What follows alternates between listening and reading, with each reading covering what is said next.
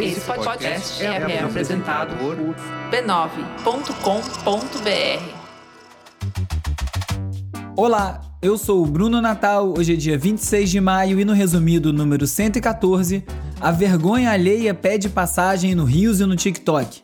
O futuro do anonimato online, o governo e as redes sociais, nossa dependência por ajudas no ambiente digital, os limites da realidade no mundo virtual e muito mais. Vamos nessa, resumido. Resumido.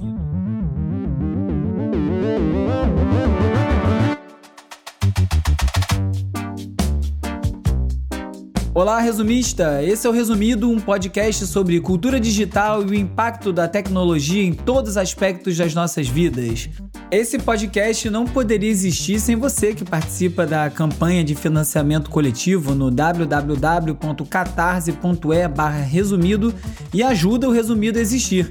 E se você ainda não participa, considere, porque é muito importante para continuar fazendo esse podcast que você gosta. Eu tô observando esse fenômeno TikTok e agora o Rios há um tempo e eu vinha pensando e organizando as ideias para poder falar o que eu tô achando disso tudo, mas eu não estava tendo muito sucesso em condensar o que, que eu estava pensando. E essa semana, uma sequência de links me levaram finalmente a uma conclusão.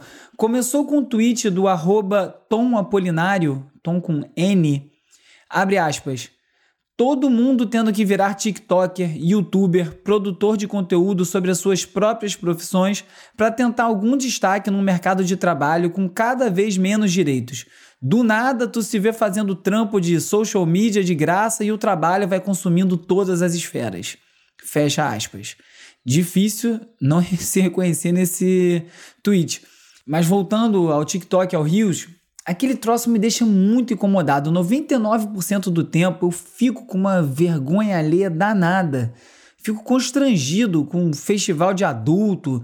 Tem ator, atriz, músico fazendo um monte de dancinha infantil, umas coreografias bobas. E isso podia ser só questão de gosto.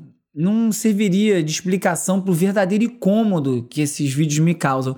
Cada um faz o que quiser, eu não tenho nada a ver com isso, não gosta, não vê, é muito simples. Beleza. O Rios do Instagram tem tentado copiar, mas não vai. Mas é do TikTok que tem nascido o atual maior repositório de chorume e fofura da internet. O Júlio Vitor fez um vídeo sobre o cringe, que é essa sensação de vergonha alheia que bate quando você vê um marmanjo se submetendo ao ridículo só para ganhar curtida. Isso aí não tá legal. No TikTok já tem esse aspecto. Embora tenha surgido outros modelos e formatos de vídeo no TikTok, que é muito mais divertido que o Instagram, inclusive, mas começou a bater errado para mim mesmo foi quando surgiu o Reels. Porque aí o comportamento saiu desse ambiente original, que era o do TikTok, onde ele aconteceu assim, foi construído para ser assim, o público já era assim, e passou a ser replicado do nada, totalmente de forma arbitrária, como se a ferramenta Reels existisse para isso. O que, que você acharia dois anos atrás de um vídeo seu fazendo uma dessas dancinhas? Você teria publicado isso aí tranquilamente nas suas redes? Ou você estaria até meio tenso se tivesse mandado isso pelo WhatsApp e acabasse circulando por aí? O que o Rios comprovou para mim é que as redes sociais controlam as pessoas. Eu não estou falando apenas de conduzir pensamento, o que já é muita coisa, mas da capacidade real de controlar as pessoas fisicamente, de conseguir que elas façam coisas que talvez elas não fizessem em outra situação. Tá todo mundo louco atrás de curtida, visualização, porque quer fazer disso uma profissão, porque quer atenção, porque acha que esses números comprovam alguma coisa sobre si mesmo, sei lá, cada um na sua viagem. Só que a mão inverteu. Em vez de você publicar coisas sobre sua vida, o que por si só já rende discussão aberta, as pessoas começaram a postar o que elas acham que as outras pessoas querem ver. E depois elas começaram a postar o que os algoritmos dizem que as pessoas querem ver. E agora, finalmente, as pessoas estão postando o que o algoritmo quer ver. Ou seja, estamos todo mundo robotizado atendendo os robozinhos. Se o Instagram amanhã definir que o algoritmo vai empurrar e por consequência é o que vai dar audiência, é, vídeo comendo cocô, vai ter muita, mas muita gente comendo cocô. Bem-vindo à economia da atenção. E foi aí que eu consegui desvendar A raiz desse meio cômodo não é a dança dos outros, até que é mico para um orgulho para o outro, isso não importa. O que incomoda é ver tanta gente sendo arrastada pelo algoritmo, fazendo o que precisa ser feito para conseguir audiência sem nem questionar de maneira crítica se vale mesmo a pena fazer aquilo. É óbvio que isso pode ser só eu, é o meu filtro, a minha percepção. As pessoas podem estar todas ali fazendo isso porque elas querem, num grande despertar coletivo de uma vontade incontrolável de fazer uma dancinha e participar de um meme. Mas será? Tudo isso também faz pensar sobre a questão do anonimato online e da privacidade nesses tempos digitais. A newsletter New World Same Humans fala da ascensão do avatar e das representações digitais como uma direção para essa nossa presença online, nos metaversos, onde a gente vai estar metido em algum tempo. Já existem vários VTubers, que são os virtual YouTubers, tem no YouTube, tem no Twitch também, apesar do nome, que são influenciadores digitais que realmente são digitais, não tem rosto, é, e são representados por um avatar. No perfil na revista Piauí do Murilo Herari, que é fundador da Banca Digital, uma rede de contas no Instagram que totaliza 121 milhões de seguidores, ele fala como boa parte desses perfis são anônimos. O título da matéria, aliás, não por acaso, é Sujeito Oculto. A newsletter Jenny It, que circulou muito essa semana, falou sobre como, abre aspas, as estrelas mais famosas do TikTok são opressivamente comuns e como os adolescentes deveriam poder ser chatos e normais sem ter grandes interesses corporativos ligados a todo o seu sentido de ser antes do seu aniversário de 16 anos. Olha que um dos maiores arquitetos brasileiros, o Paulo Mendes da Rocha, que acaba de virar energia cósmica, falou sobre o impacto que uma tecnologia teve em todo o nosso modo de vida. É um absurdo você morar num apartamento de 50 metros e ter uma garagem que exige 25 metros por cada carro. E é um absurdo você imaginar o transporte individual com uma lata que pesa 700 quilos e você pesa 70. O carro impactou completamente nosso meio de vida e toda essa nossa hiperconectividade também tem um custo. A MIT Tech Review fez uma matéria chamada Por que uma internet que nunca esquece é especialmente ruim para os jovens? A BBC publicou uma matéria em janeiro sobre um estudo falando que as redes sociais prejudicam a saúde mental dos adolescentes. E agora, em maio, publicou uma outra matéria sobre outro estudo que diz que não há relação entre as duas coisas. Ou como diz o Galvão: Ninguém sabe o que faz, ninguém sabe para onde vai, ninguém sabe onde pula, ninguém sabe para onde olha. Em 2009, eu escrevi um texto no meu blog, o URB, o RBE, chamado Geração do Meio, que falava justamente sobre esse lugar da minha geração, agora nos 40 e poucos, que foi uma das últimas a ter crescido no mundo analógico. Como sempre, eu vou deixar esse e todos os outros links que eu comentei aqui no post do episódio lá no site www.resumido.cc. Voltando à questão do anonimato online, por um lado, a gente vai tomando formas digitais desvinculadas de quem a gente é, mas por outro lado, a gente precisa, todo mundo, praticamente em qualquer atividade, nos expor cada vez mais para poder adquirir o capital social que gera trabalho. Eu mesmo não consigo fazer o YouTube porque eu tenho vergonha. Essa é a verdade. Eu não gosto de ficar falando texto, olhando para uma câmera. Na verdade, toda semana eu me questiono porque eu vou passar outra segunda-feira e outra terça-feira produzindo, escrevendo, gravando e divulgando mais um episódio do Resumido. Por que, que eu tenho que divulgar as minhas pesquisas, as minhas opiniões, a minha visão das coisas? Eu sou um jornalista, vai lá, até faz algum sentido, mas ainda assim, para quê? Hoje todo mundo tem que ter um personagem digital. Eu praticamente já abandonei minhas contas de Instagram. O arroba urb, o RBL, eu não posto quase nada. Às vezes uns stories, é, praticamente nada pessoal. Mesmo no meu perfil pessoal que é fechado, onde eu não libero quase ninguém, justamente para poder ter um espaço reservado, eu não posto muito. E cada vez eu vejo menos sentido nesse jogo. Mas, Bruno, se você não se mostrar, como vai conquistar espaço, aumentar audiência, vender anúncios? E eu só penso, pois é, como? E para quê? Hora de falar sobre as movimentações no mundo das Big Tech. Um estudo do Departamento de Medicina da Universidade da Pensilvânia revelou que a maior parte das pessoas não querem que seus dados digitais sejam utilizados para controlar o contágio do Covid. Os benefícios de compartilhar esse tipo de dados seriam imensos, mas até propostas como o compartilhamento anônimo da temperatura corporal medido por um app teve rejeição acima de 50%, de acordo com uma reportagem da The Verge. O estudo teve mais de 3.500 pessoas e foi realizado em julho de 2020. Não sei se agora o resultado seria diferente. Ao mesmo tempo que mostra que as pessoas estão mais conscientes sobre a sensibilidade dos próprios dados e mais alertas aí sobre os riscos de ver isso espalhado por aí, por se tratar de um uso emergencial e principalmente por existir também maneiras seguras de fazer isso, o resultado dessa pesquisa também mostra que ainda falta muito debate para um entendimento mais profundo sobre o que significa privacidade digital. Quem marcou uma despedida definitiva para 2022 foi o Internet Explorer, o navegador que já chegou a ser utilizado por 90% das pessoas para acessar a internet, ao ponto de ser motivo de uma punição num processo antitruste contra a Microsoft, vai encerrar de vez as atividades. A Google também anunciou que os sites adaptados ao programa AMP, AMP, que acelera o carregamento de sites em celulares e tablets, vão deixar de ter preferência nos resultados de busca. Até aqui, priorizava os sites que estavam adaptados para o AMP. Uma ótima notícia que isso aí vai cair. E nesse vai e vem de antigas e novas tecnologias, o Google também está considerando ressuscitar o Google Reader, segundo o site 9 to 5 Google. Eu já falei aqui sobre o impacto que o fim do Google Reader, que organizava as atualizações dos seus sites favoritos num feed, bem antes de existir feed de rede social, foi crucial para esse nosso processo de render as nossas escolhas de conteúdo e o que a gente vai consumir para os algoritmos.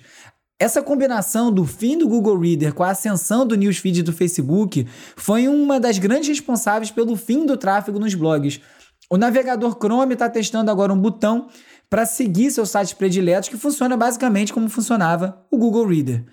O New York Times publicou uma matéria sobre como os relógios inteligentes, como o Apple Watch, o mais conhecido, podem ajudar os pacientes e médicos com informações bem importantes. Mas aí pergunta: será que a gente não está também terceirizando mais um cuidado para equipamentos eletrônicos? Em vez de a gente ficar atento ao nosso corpo, observar os sintomas, procurar o médico, a gente vai esperar o relógio mandar uma mensagem: procure o seu médico. E uma nova ferramenta do Google também está prometendo identificar condições na pele. Os dermatologistas, ó, vão ficar felizes da vida. Médicos já adoram nosso hábito de googlar doença e sintomas, já chegar na consulta achando que vai morrer, porque no resultado do Google até um encravado pode matar. Mas a grande questão é que aplicativos com funcionalidades como essa, de detecção de sintomas, é que os usuários nunca voltam para compartilhar o diagnóstico médico quando procuram um médico, e assim esse ciclo não se completa.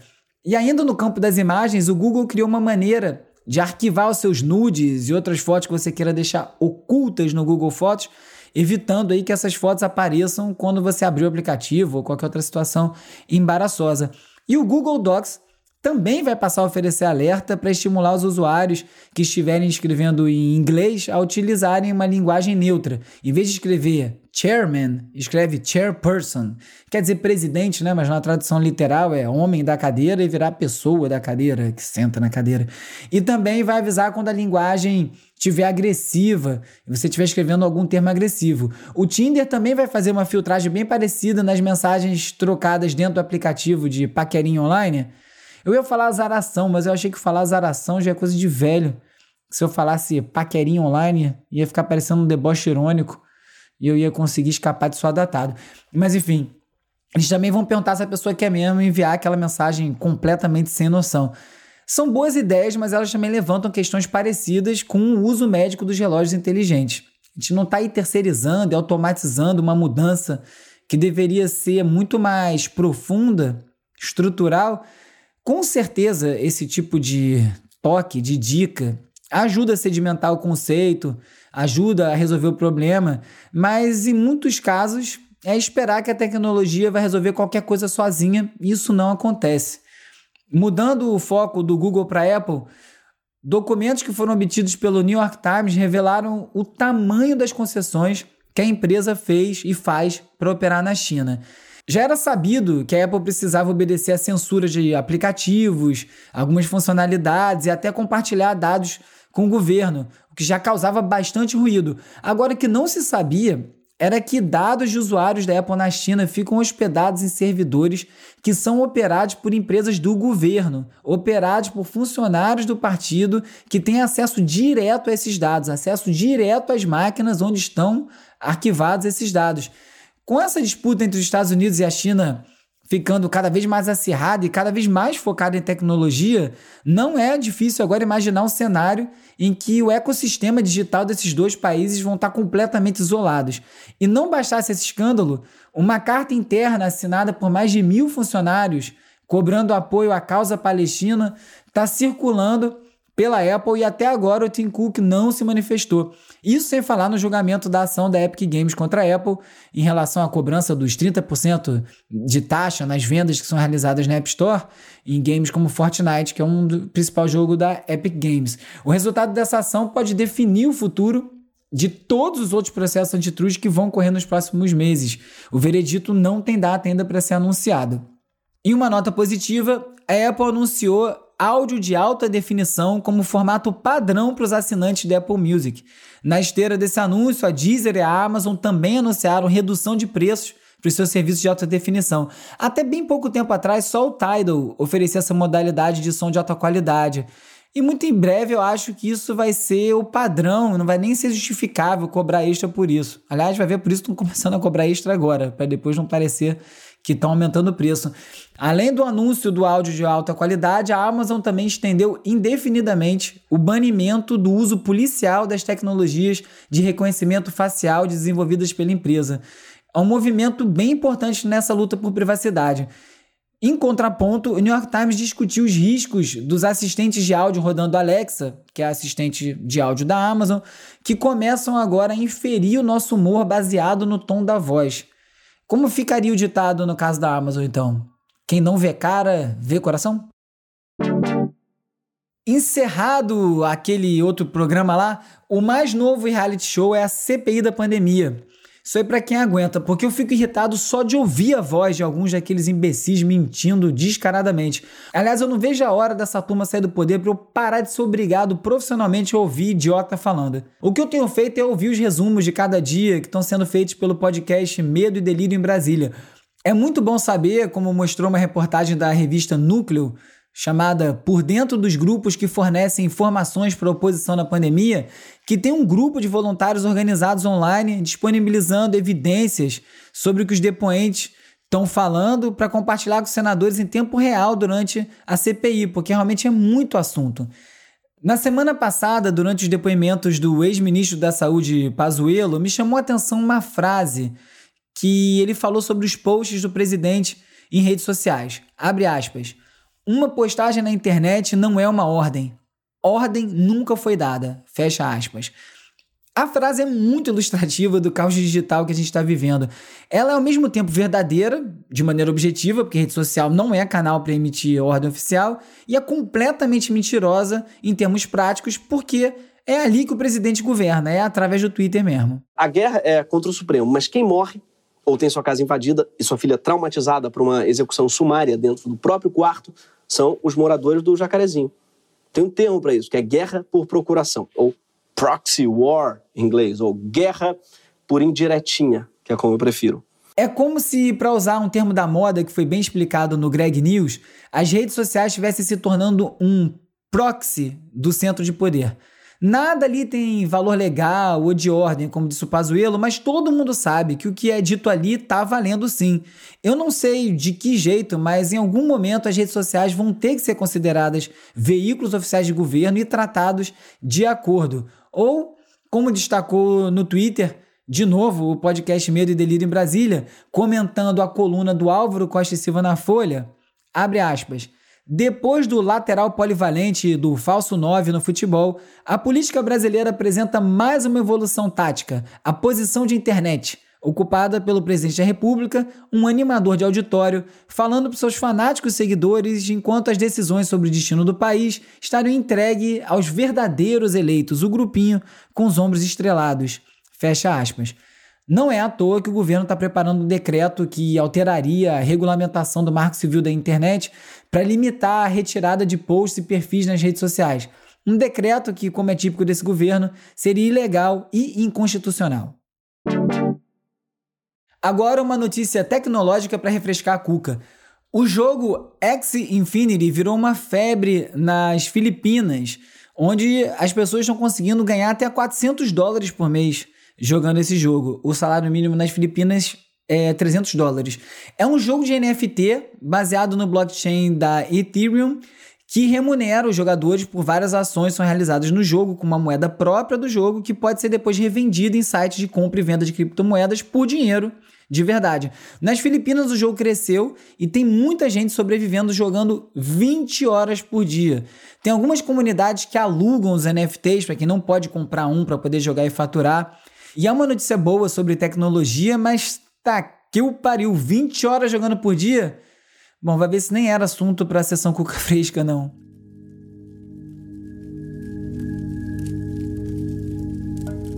A dica de detox digital da semana é estabelecer horários para usar redes sociais. Nada de abrir o WhatsApp, Instagram, Twitter de 5 em 5 minutos. Você pode estabelecer horários para fazer isso com uma duração pré-determinada e assim você otimiza esse tempo. Para começar, você pode tentar abrir o WhatsApp só em hora cheia uma da tarde, duas da tarde, três da tarde. E aí você estabelece três horários para você checar suas redes sociais no dia. Se você fizer tudo numa visita só, conferir as novidades, responder todo mundo, você vai poupar muito tempo e ansiedade. Hora dos links que não couberam aqui no roteiro e que vão estar listados lá no www.resumido.cc. Na Polygon, um texto chamado Espiral: O legado de jogos mortais, o filme com Chris Rock, abre um debate sobre tecnologia e filmes de terror numa época em que você pode escapar de muitas situações complicadas só por ter um celular no bolso. Tem um texto do Richard David Hames chamado Inovação é a Resposta Errada, sobre como, enquanto a gente não aplicar o conceito de inovação para além de aparatos eletrônicos e tecnológicos e a gente inovar de fato o nosso modo de vida, a gente vai ver pouca mudança. E o texto Sob o Sol Escaldante do Colonialismo, escrito pela Nurit Ben-Suzan, uma judia que já viveu em Israel, associa o massacre Yanomami com o massacre palestino. E tem quatro links também sobre novidades tecnológicas que estão indiretamente relacionadas. A The Verge comenta sobre a empresa que está fazendo deepfakes de dublagem que consegue com isso traduzir um filme sem perder a interpretação dos atores. Tem um vídeo muito bom na matéria mostrando um exemplo. Uma outra empresa, Veritone, produz vozes sintéticas e permite você alugar uma voz de alguém famoso, por exemplo, para falar o que você quiser. O Google anunciou uma ferramenta que transforma a pessoa em hologramas para conversas por vídeo hiperrealistas, e um estudo revelou que apenas 12 perfis são responsáveis por 65% do conteúdo falso sobre vacinas em inglês. Agora imagina essas quatro coisas juntas: vozes sintéticas em deepfakes holográficos espalhando fake news. Eita! Quem quiser falar comigo já sabe onde me encontrar, arroba urbiurbe no Twitter, arroba resumido.podcast no Instagram e no TikTok e youtube.com barra resumido. As redes sociais do Resumido são editadas pela Beatriz Costa, Felipe Araújo, Lucas Vasconcelos e Peri Selmelman. E se você preferir, você pode me mandar um oi pelo WhatsApp ou pelo Telegram para 21 97969-5848 e aí você faz parte da lista de transmissão, onde envio alertas de novos episódios, conteúdo extra, link para o post no resumido.cc com todos os artigos e reportagens comentados em cada episódio para quem quiser se aprofundar. Hora de relaxar com as dicas de ver, ler e ouvir. Depois de ser devastado por um incêndio em 2018, o Museu Nacional, que é o mais antigo do Brasil, vai aos pouquinhos se reerguendo. Em janeiro desse ano rolou um show do Tom Zé projetado na fachada do museu durante o festival Multiplicidade, e a previsão de reabrir os jardins e parte da entrada do museu é 2022. O museu já está com o site reformulado, algumas exposições virtuais, como os primeiros brasileiros, tem painéis, fotos, música, filmes sobre os povos indígenas no momento em que esse assunto é muito importante. E no site também é possível ver o projeto arquitetônico desse novo museu, que deve ser reaberto totalmente só em 2026. Mais um novo app de fotografia, mais uma tentativa de desbancar o Instagram, dessa vez é o Poparazzi. Eu falei aqui uma vez sobre o Dispo, que você tem rolos de foto compartilhado entre amigos, só pode postar uma foto e ver 24 horas depois, não tem efeito, não tem legenda, tudo para manter o usuário no momento. O paparazzi vai um passo além. Ele desabilita a câmera frontal do celular e ele é feito para você tirar foto dos seus amigos e não selfies. Então as fotos têm que ser de alguém tagueando um outro usuário. Não pode ser uma foto que não tagueie alguém, então isso supostamente vai estimular um registro menos narcisístico? You okay? Yeah. Wow. It's like a kind of door opens up out there. A segunda temporada de Love, Death and Robots está disponível na Netflix. A antologia tem vários curtas que falam muito sobre tecnologia. Em alguns momentos é como se fosse um Black Mirror em animação. E o primeiro episódio dessa nova temporada mostra a disputa entre uma senhora e um aspirador de pó inteligente que se rebela. É nessa pegada. Muito a ver com o resumido.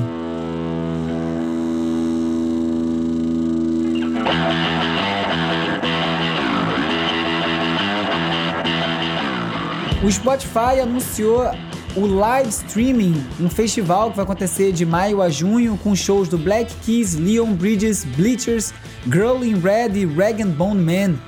Os ingressos custam 27 reais, você escolhe o horário, só dá para acessar uma vez aquele show que é pré-gravado, mas vai ser lançado em formato ao vivo e é mais uma forma de criar escassez online. Esse é o nome do jogo no momento.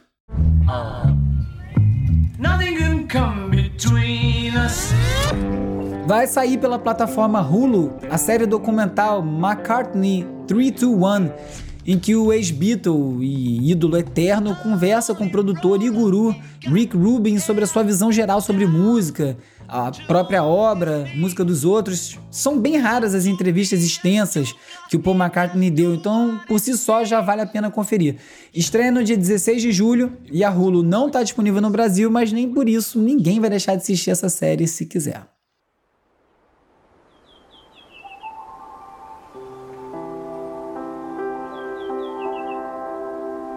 Musa dos anos 60, ou sobrevivente, se você preferir, a Marianne Faithfull segue a máxima que pedra que rola não cria limo.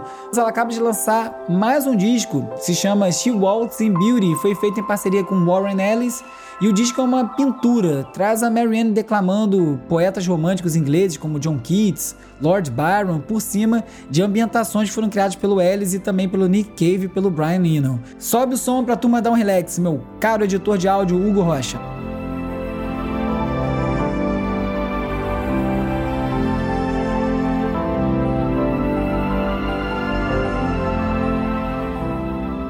Nesse episódio você ficou sabendo por que o TikTok e o Rios despertam sentimento de vergonha alheia, como está se desenhando o futuro do anonimato online e como o presidente usa as redes sociais como uma forma alternativa de governar. Soube também como a gente está cada vez mais delegando nossa tomada de decisões para algoritmos e como várias tecnologias estão transformando nosso mundo numa experiência virtual, além, claro, de várias dicas de ler, ver e ouvir. Se você gostou desse episódio, recomenda para mais gente, siga, curta, dê cinco estrelinhas e deixe uma resenha na plataforma de streaming que você estiver escutando agora. Isso ajuda muito o resumido a chegar a mais gente e continuar existindo.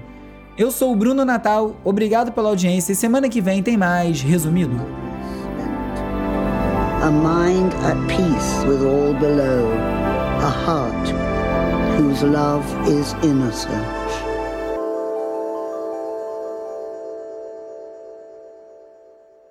Resumido, resumido.